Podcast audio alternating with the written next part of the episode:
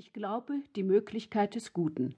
Das hört sich zunächst etwas dümmlich an, trivial, so als spräche man mit pathetischer Geste etwas Selbstverständliches aus. Natürlich ist das Gute möglich, das müsste ich selbst dann zugeben, wenn meiner Erfahrung nach die Menschen vornehmlich böse wären und meistens Böses verübten. Was soll das also mit Glauben zu tun haben? Denn um Glauben im biblischen Sinne von Vertrauen soll es ja in dieser Sendereihe gehen. Also nicht, ich glaube die Möglichkeit des Guten, so wie ich in anderem Zusammenhang sagen könnte, ich glaube, dass wir morgen gutes Wetter bekommen werden. Vielmehr soll zwischen der Möglichkeit des Guten und jenem Glauben, das Jesus vorgelebt hat, ein Zusammenhang, eine innere Beziehung aufgezeigt, nachgewiesen werden. Ganz sicher kann in diesem Zusammenhang Möglichkeit nicht bedeuten, kann sein, kann auch nicht sein. In Möglichkeit steckt aber noch eine andere Bedeutung, die auf das Positive abzielt. Das wird deutlich, wenn ich frage, welche Möglichkeiten hat das Gute? Wir vermeiden dann allerdings meistens das vieldeutige Wort Möglichkeit und gebrauchen ein französisches Lehnwort. Wir sprechen von Chance. So ist die Möglichkeit des Guten in dieser Sendung gemeint. Von der Chance und den Chancen des Guten soll die Rede sein.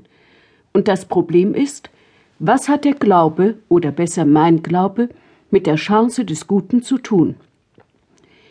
Hier drängt sich allerdings zunächst der Einwand auf, es sei doch wohl weniger eine Frage des Glaubens als meiner ganz persönlichen, höchst subjektiven Erfahrungen, meiner Lebenserfahrung, welche Chancen ich der Macht des Guten einzuräumen fähig sei. Kann einer, der wie Jean Amery in den Folterkellern der Gestapo und im Konzentrationslager die Macht des Bösen physisch am eigenen Leibe erfahren hat, der Macht des Guten noch viel zutrauen. Er hat etwas eingebüßt, das Amory selbst das Weltvertrauen nennt. Zu diesem Weltvertrauen gehöre die Gewissheit, dass der andere meinen physischen und damit auch metaphysischen Bestand respektiere. Wörtlich heißt es in seinem Buch Jenseits von Schuld und Sühne, Bewältigungsversuche eines Überwältigten die Grenzen meines Körpers sind die Grenzen meines Ichs. Die Hautoberfläche schließt mich ab gegen die fremde Welt. Auf ihr darf ich, wenn ich Vertrauen haben soll, nur zu spüren bekommen, was ich spüren will. Wer der Folter erlag, kann nicht mehr heimisch werden in dieser Welt. Die Schmach der Vernichtung lässt sich nicht austilgen.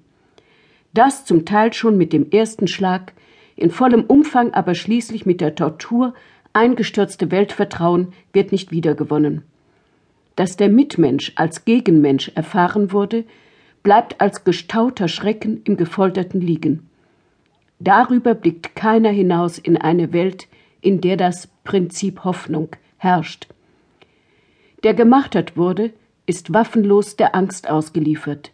Sie ist es, die fürderhin über ihm das Zepter schwingt. Nicht das physische Leiden, nicht der gemarterte Körper waren für Amery die eigentliche Folge der Folter, sondern die Verheerung der Seele. Angst. Die unwillkürliche Zuversicht ist zusammengebrochen, dass ihm vom Menschen Gutes zukommen wird. Denn zu den Fundamentalerfahrungen des Menschen gehöre die Hilfserwartung, die Hilfsgewissheit, sagt Amery. Mit dem ersten Schlag der Polizeifaust aber, gegen den es keine Wehr geben kann, und den keine helfende Hand parieren wird, endigt ein Teil unseres Lebens und ist niemals wieder zu erwecken.